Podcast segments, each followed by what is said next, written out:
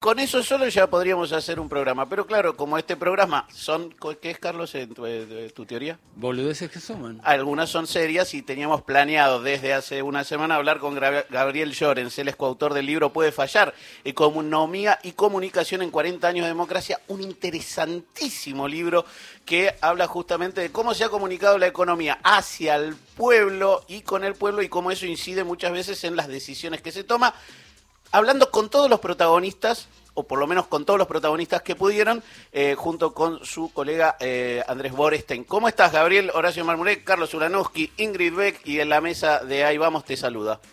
¿Qué tal, Horacio? Mucho gusto, ¿cómo estás? Muy bien, mucho gusto. Este, te, voy a ser muy honesto. Como venía el corte de luz, dije, la hacemos después. Después no sé si voy a tener corte de luz y vos querías saludar a Carlos.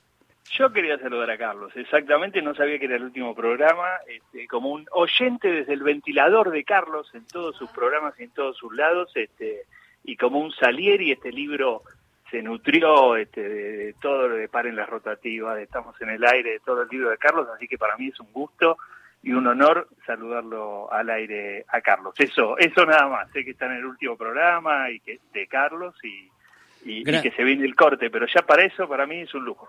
Gracias, Gabriel, y te recuerdo, eh, te recuerdo de, épocas pasadas eh, relacionadas con Rodolfo Terraño, sí, seguro.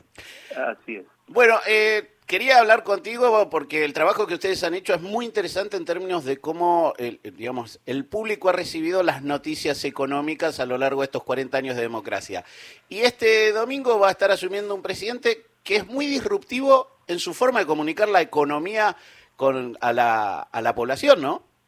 Así es, así es, sí, con Andrés Bonestein, que es un economista, yo estudié comunicación, Andy es un economista que explica fácil, lo que nos preguntamos es, che, está claro que la economía no anduvo en estos 40 años, o que hemos tenido serios problemas económicos en estos 40 años de democracia, y la pregunta es, bueno, ¿cuánto tuvo que ver que no sabemos hablar de economía o que no sabemos comunicar la economía o que los agentes económicos, las personas, los que este, eh, toman decisiones, digamos, no terminan de confiar en los distintos proyectos que se probaron. Entonces es un repaso con la idea de aprender, con la idea de este, sacar lecciones para futuro de este, cómo hay que hablar de economía y qué es lo que más conviene. Como vos decís, eh, lo que vamos a tener a partir de a partir del domingo, pasado mañana, una experiencia totalmente inédita. Es la primera vez que un economista es presidente, es la primera vez que un tipo surgido en la televisión este, es presidente, así que nada, un montón de incógnitas de cómo se va a hablar de, economía en la Argentina a partir del lunes.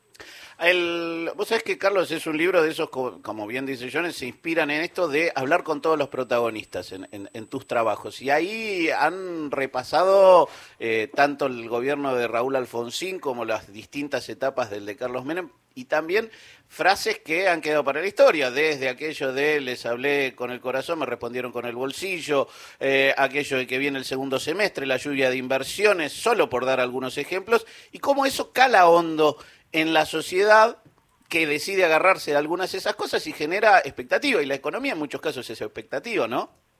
Absolutamente, absolutamente. Arrancamos con una que es de la dictadura, en realidad, que es la de Lorenzo Ciró, este, el que apuesta al dólar pierde, digamos, este, y, cuando el ministro de Economía dijo eso, todo el mundo se miró y dijo, no, vamos todo al dólar.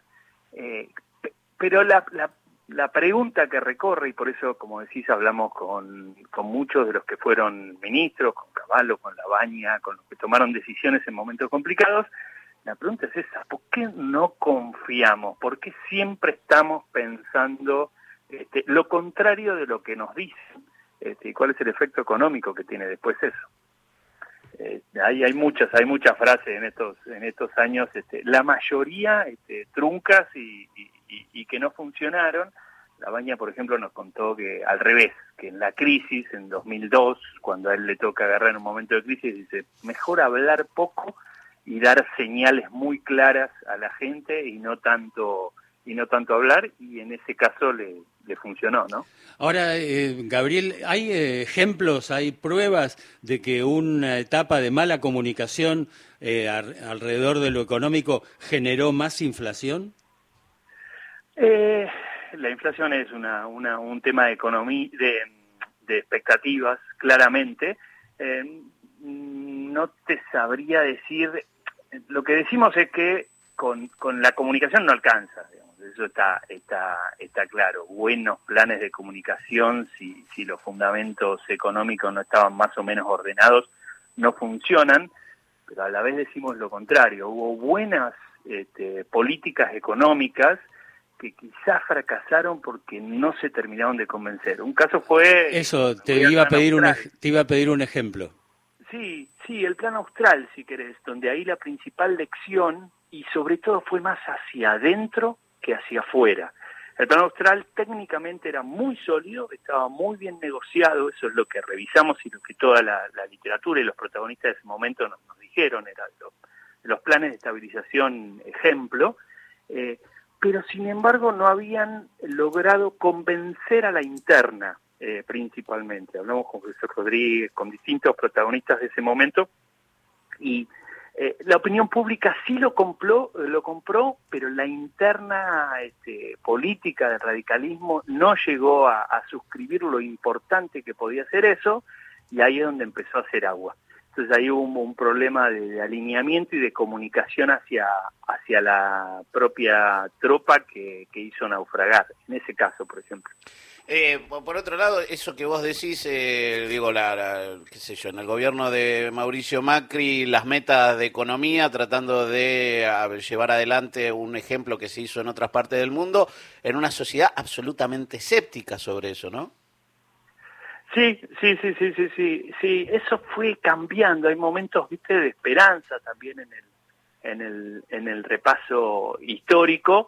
Eh, los tiempos se van acelerando mucho, lo interesante también del, recorrido, de, arrancar con la tele de los 80 y llegar ahora a TikTok, es, es ver que esos procesos de confianza-desconfianza son son cada vez más acelerados, ¿no? este, Alfonsín arranca con mucho apoyo y ese apoyo aguanta como cuatro años, digamos.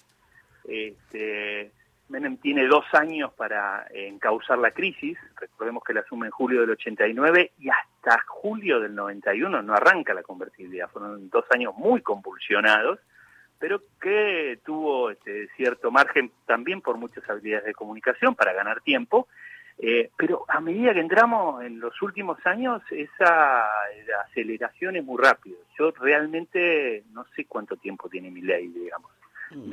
para recuperar confianza. Veremos a partir de este domingo, eh, tienen como para un capítulo más una adenda al, al 40, este puede fallar economía y comunicación en 40 años de democracia, libro muy interesante, muy didáctico, repleto de entrevistas que, que bueno, que nada, que lo leí apenas salió y que me parecía que cuajaba, ¿Es de planeta? Es de planeta y que cuajaba perfecto para hablar justo antes de la asunción de Javier Milei. Eh, Gabriel Llorens, te agradecemos este ratito con Radio Nacional. Muchísimas gracias por la entrevista y un lujo y un abrazo muy grande, Un abrazo, Gabriel.